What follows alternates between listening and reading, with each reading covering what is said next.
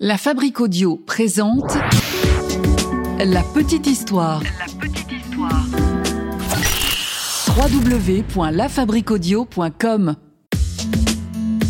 Si vous aimez les histoires étranges, paranormales et même un petit peu sordides, écoutez cette histoire du Cecil Hotel. Vous en avez forcément entendu parler de cet hôtel de Los Angeles, considéré comme un des endroits les plus hantés du monde au point qu'il a inspiré des films et des séries comme American Horror Story. Aujourd'hui, on va se pencher ensemble sur l'histoire du Cecil Hotel et on va voir ensemble si ce lieu est véritablement hanté ou s'il est juste victime d'un enchaînement de malchance. Vous êtes maintenant ici, et quoi qu'il arrive, vous ne pouvez plus reculer.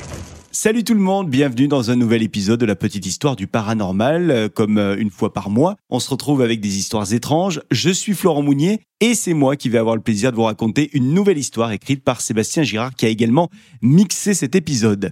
Avant de commencer, n'hésitez pas à nous rejoindre hein, sur les différents réseaux sociaux de la petite histoire, Facebook, Twitter, Instagram, on est là, on vous attend.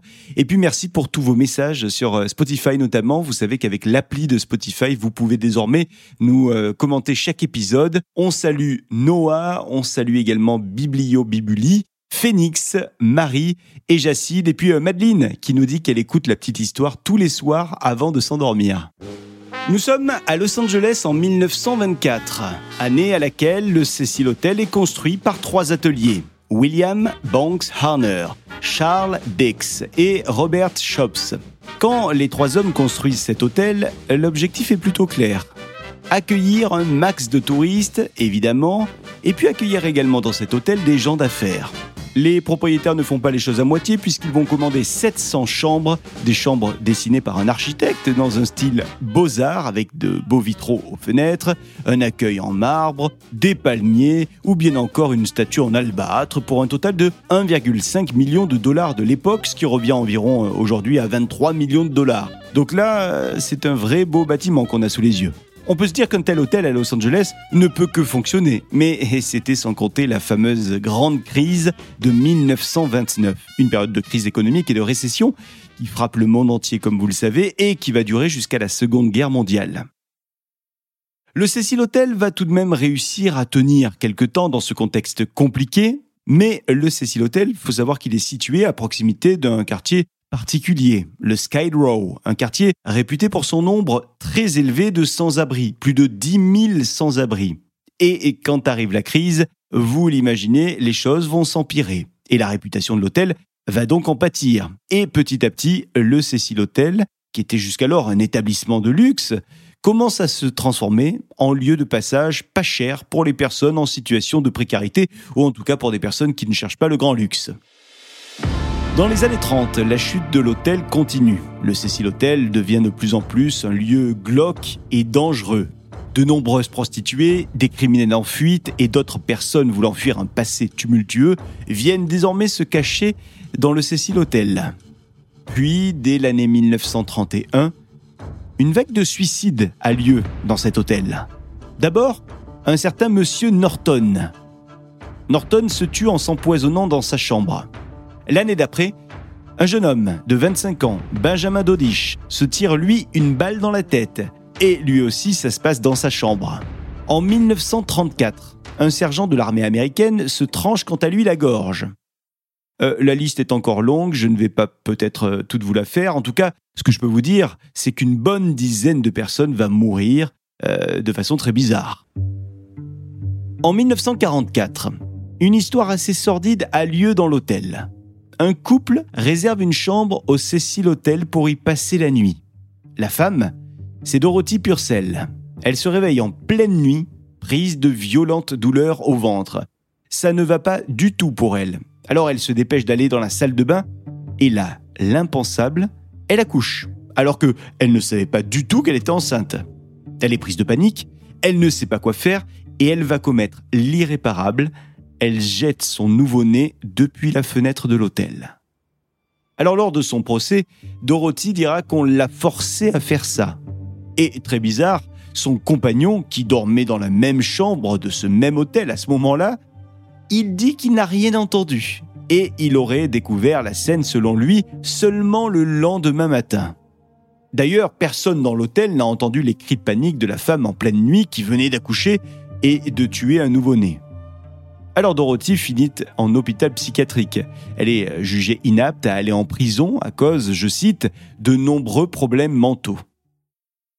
L'hôtel a aussi eu un client tristement célèbre, un certain Richard Ramirez. Ramirez, il est connu pour avoir commis une série de 13 meurtres entre 1983 et 1984. Et au moment des faits, eh bien, devinez quoi, Ramirez séjournait au Cecil Hotel. Oui, mais l'histoire la plus étrange, c'est quand même celle qui a eu lieu, il n'y a pas si longtemps de cela, au Cecil Hotel. Elle est récente cette histoire, vous en avez sans doute euh, entendu parler ou au moins vous avez vu des vidéos des caméras de surveillance qui ont fait le tour du monde sur Internet. On est en janvier 2013. Elisa Lam, c'est une étudiante canadienne de 21 ans, vient d'arriver à Los Angeles. Elle est là dans le cadre d'un voyage, elle est seule. Elle vient pour euh, découvrir la ville. La jeune femme est tous les jours en contact téléphonique avec ses parents. Elle leur dit ce qu'elle fait, elle commente euh, ce qu'elle voit, elle leur dit comment se passe son voyage, qui elle rencontre. Mais à partir du 31 janvier 2013, les parents d'Elisa n'ont plus aucune nouvelle d'elle. Le 31 janvier, c'était pourtant le jour où elle devait quitter le Cecil Hotel pour prendre la direction de la ville de Santa Cruz. Mais à partir de ce moment-là, ses parents n'ont plus aucune nouvelle d'elle. Les jours passent, toujours pas d'infos sur Elisa. Les parents sont très, très, très inquiets alors, ils se décident enfin à contacter la police de Los Angeles. Ils les contactent pour les prévenir que leur fille n'a plus donné aucun signe de vie depuis plusieurs jours. Alors des agents se rendent au Cecil Hotel. Mais sur place, aucune trace d'Elisa. Par contre, quelque chose intrigue les policiers. En effet, les clients de l'hôtel se plaignent depuis un ou deux jours que l'eau euh, qui coule des robinets euh, de leur chambre euh, a une couleur foncée un goût même bizarre, et les clients disent que la pression des robinets est très très faible. Alors accompagnés par des techniciens de l'hôtel, les policiers se décident à monter sur le toit pour inspecter les châteaux d'eau. Et c'est là qu'ils vont faire une découverte macabre. Le corps d'Elisa Lam gît sur le toit. Elle est là, Elisa, elle est nue, et elle flotte dans l'un des réservoirs avec tous ses effets personnels et ses vêtements. La scène est horrible. Et donc l'enquête est ouverte. Une enquête qui commence sur les chapeaux de roue, on interroge les clients, on interroge également les employés de l'hôtel, tout le monde est unanime, le jour de la disparition d'Elisa, elle a été aperçue dans l'hôtel mais elle était bel et bien seule, personne ne l'a vue accompagnée, ni ce jour-là, ni avant d'ailleurs. Mais attendez, le plus troublant est à venir. N'avançant pas dans l'affaire, la police de Los Angeles dévoile au public la vidéo qui a précédé sa disparition. Et là, c'est la stupeur, et notamment sur Internet, qui s'en va à cœur joie pour commenter la vidéo. Tout le monde s'affole sur la toile. Parce que sur la vidéo de surveillance de l'ascenseur, on voit Elisa rentrer dans l'ascenseur, appuyer sur les boutons de plusieurs étages, puis attendre dans la cabine de l'ascenseur. Soudain, on la voit jeter des regards inquiets vers l'extérieur, puis se retourner dans l'ascenseur pour se cacher de quelque chose ou de quelqu'un. Puis on la voit, Elisa, ressortir de l'ascenseur, après quoi on la découvre parler à quelqu'un, mais tenez-vous bien, il n'y a personne d'autre qu'elle sur la vidéo. Et la conversation semble durer euh, plusieurs longues secondes. Elisa parle, elle est adossée à ce moment-là à la porte de l'ascenseur, mais elle parle bel et bien toute seule. Alors au bout d'un moment, Elisa disparaît du cadre de la vidéo, les portes de l'ascenseur, elles, se referment, et l'ascenseur part mais sans Elisa. Et là, c'est la dernière fois qu'on voit Elisa Lam vivante. Personne ne l'a plus vue entre ce moment et le moment de la découverte de son cadavre. D'après l'autopsie, Elisa Lam n'a ni été violée ni tuée par quelqu'un, elle serait, je cite, morte de noyade. Mais comment une étudiante de 21 ans, partie de Vancouver au Canada, seule, peut se retrouver morte noyée dans un réservoir d'eau d'un hôtel à Los Angeles? Alors beaucoup de théories sont sorties, et notamment sur Internet. Pas mal de gens pensent qu'il s'agit d'une crise de folie. Faut dire que la jeune femme était connue pour être dépressive et avoir un trouble de bipolarité. De plus, elle était à ce moment-là sous traitement médicamenteux.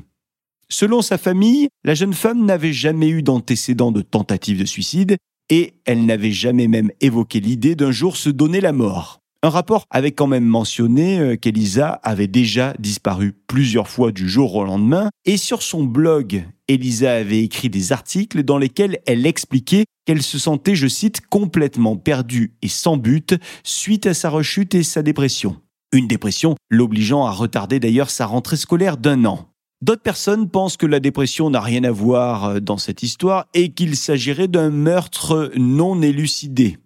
Mais pour beaucoup, la disparition d'Elisa serait due à des entités, des fantômes malveillants qui pousseraient les gens au fil des années à se suicider ou à commettre des meurtres dans cet hôtel. L'hôtel serait donc, selon eux, maudit depuis sa création. Alors, que s'est-il vraiment passé pour Elisa? Eh bien, encore aujourd'hui, on ne le sait pas vraiment. Les médecins ont finalement conclu à une mort par accident, mais tout ce qu'on sait, nous, c'est qu'Elisa Lam est une de plus dans la longue liste des morts inexpliquées au sein du Cecil Hotel. Voilà pour cette petite histoire sur le Cecil Hotel de Los Angeles, ce lieu maintenant célèbre qui a aujourd'hui changé de nom et qui a priori depuis 2013 n'a plus connu de meurtre ou d'autres suicides non résolus. Beaucoup de fans de paranormal se rendent désormais dans cet hôtel espérant y rencontrer des fantômes ou d'autres âmes tourmentées et l'hôtel a d'ailleurs servi d'inspiration pour la saison 5 de la série American Horror Story en 2015, une série d'ailleurs que je vous invite à regarder si vous aimez le surnaturel et l'étrange. Cet épisode a été écrit et mixé par Sébastien Girard. J'ai eu le plaisir de vous le narrer. N'hésitez pas à le partager autour de vous et n'hésitez pas également à nous donner votre avis sur cet épisode. Quant à nous, on se retrouve la semaine prochaine pour un nouvel épisode de La Petite Histoire. La Fabrique Audio présente La Petite Histoire. La Petite Histoire. Vous souhaitez devenir sponsor de ce podcast? Contact at lafabriquaudio.com. Avant de se quitter, je vous rappelle plusieurs choses. Tout d'abord, nous avons à la Fabrique Audio plusieurs podcasts. Il y a le podcast Les Aventuriers qui vient vous raconter des défis sportifs, mais aussi des défis humains, comme euh, par exemple des expatriations, les aventuriers à retrouver sur l'ensemble des plateformes de podcast. Et puis nous avons aussi le podcast La croisière s'amuse, Madame Meuf, une comédienne, et moi, je suis le capitaine dans ce podcast. Nous vous proposons euh, de revenir sur l'actualité euh, de manière plutôt détendue. On fait des débats ensemble, on voit des, des faits insolites également, et c'est plutôt rigolo, et c'est à retrouver sur l'ensemble des plateformes de podcast là aussi. Vous êtes une entreprise, vous êtes un lieu, vous êtes une marque, une collectivité, une association. Vous souhaitez euh, que nous créons ensemble un contenu audio à votre image. Ça peut être une web radio ou un podcast. N'hésitez pas à nous solliciter. On vous attend euh, via euh, les mails contact la fabrique avec un K.